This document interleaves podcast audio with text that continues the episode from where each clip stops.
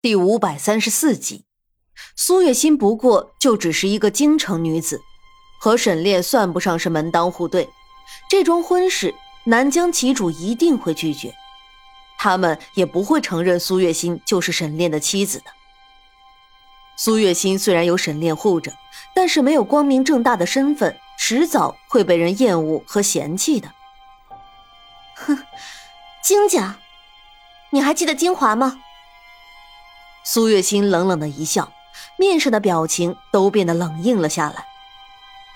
金华是你？他不是我杀死的，他是自杀的。苏月心猛地打断了岳贵妃的话。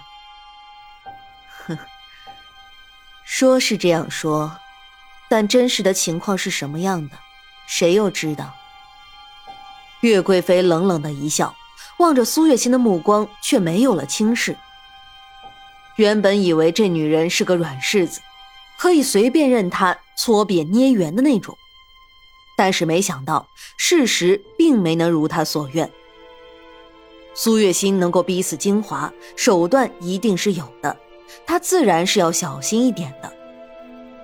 就算是金华到了将军府，也未能得到沈炼的青睐，甚至那五个美人没有一个活下来了。娘娘，这难道？还不值得让你好好掂量一番吗？苏月心似笑非笑的看着月贵妃，脸上的惊慌已经完全不见了。开玩笑，有人想要把他的女儿夺走，他还能忍气吞声吗？夫人这是在威胁本宫。月贵妃的脸色已经变得十分的难看起来。威胁，贵妃娘娘。我既然能够独占沈炼的宠爱，自然也不是什么泛泛之辈。想来贵妃娘娘大概是不喜欢南疆旗主的吧？不然的话，以娘娘的美貌才情，必然能当上皇后的。皇后啊，多少女人为了这个位置争得头破血流，然而岳贵妃的眸中却一点都没有想要当上皇后的欲望。皇后。听起来，似乎很有诱惑力。岳贵妃轻笑着，却并没有再流露出过多的情绪。娘娘想要孩子，大可以自己生一个，何必非要抢夺我的孩子？娘娘自己好好想想吧。苏月心并不想和岳贵妃有过多的接触，那张和金华相似的脸已经让她方寸大乱了。苏月心像逃命一样，带着小长乐走出了焦云殿。小长乐睡得很熟，并没有醒过来。沈炼在殿外等得有些着急了，才看到一道熟悉的身影走了过来。他满脸笑容的迎了上去，但是苏月心的面色却并不是很好看。怎么了？沈炼淡声问。只是原本还一直站着的苏月心。突然就倒了下去。心儿，沈炼一下子就慌了神，既要抱住苏月心，也要抱住小长乐。苏月心就像是魔怔了一样，再也没有任何反应。沈炼咬牙，原本是想找那月贵妃算账的，但是苏月心的情况很不好，他只能按耐住了，并且抱着苏月心回到了庆云殿。苏月心这病来得蹊跷，她一连昏睡了三天，才渐渐有了些好转，或者说才醒过来。这三天里，沈炼去了好几回焦云殿，但焦云殿的那位一直闭门谢客，沈炼连进都没能进得去。眼下苏月心醒了，沈炼自然是最高兴的。只是苏月心虽然是醒了，却一直不说话。就像是个木头人一样，心儿。沈炼无比的痛心，因为他喊了无数遍苏月心的名字，他却一直都没有回应过他。你为什么不说话？你倒是跟我说句话呀！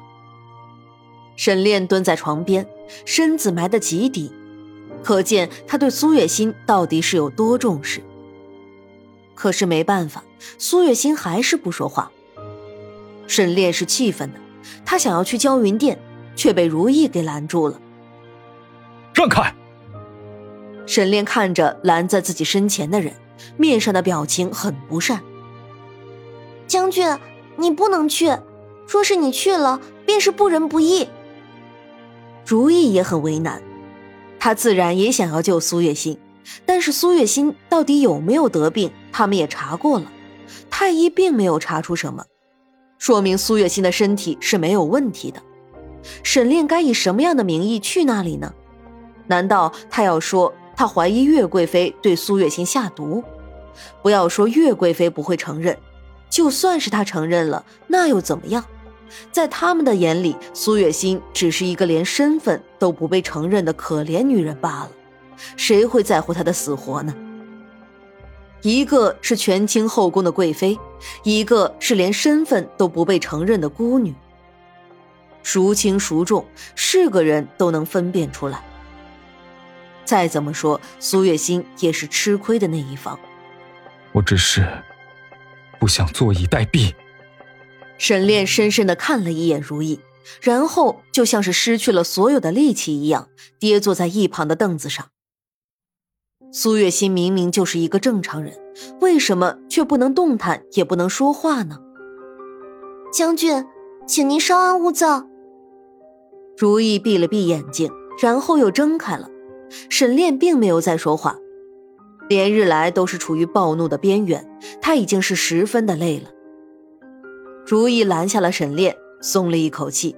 他转身出去给苏月心煎药了。然而苏月心哪里是不想说话，只是她的神识都被封在了自己的身体里，让她没有办法出来而已。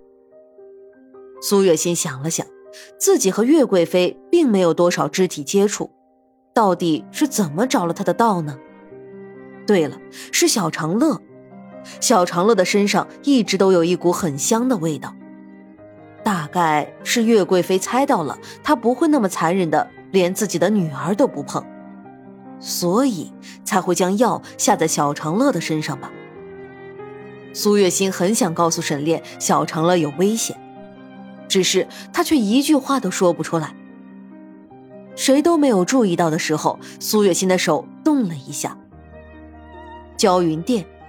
金月的面前摆着一面镜子，镜子里倒映出那张已经有几分细纹的脸。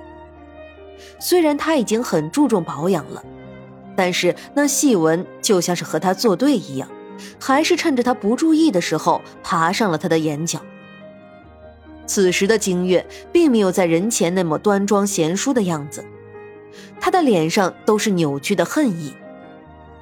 你应该知道，你的时日不多了。镜子里突然出现了另外一张人脸，金月先是一惊，随后他的脸上就是愤怒。你明明说过会给我药的，药呢？别急啊，我让你办的事情，你办完了吗？女子那张脸出现在镜子里，让金月充分的感觉到了她的贪婪。金月的眉头微微一蹙，你先把药给我。你不相信我？女子的面色一凛。苏月轩，不要以为你当上了圣女就可以命令本宫。本宫说什么也是后宫的贵妃，是你的长辈。金月有些恼怒起来。如果不是因为苏月轩的身上有可以让她保持青春的药，她又怎么会在小长乐的身上下毒？对于小长乐，她是真心喜欢的。娘娘，你们金家跟我可是有承诺的。我已经应诺让金华死在了外面，不让他暴露你们家族里的那些丑事。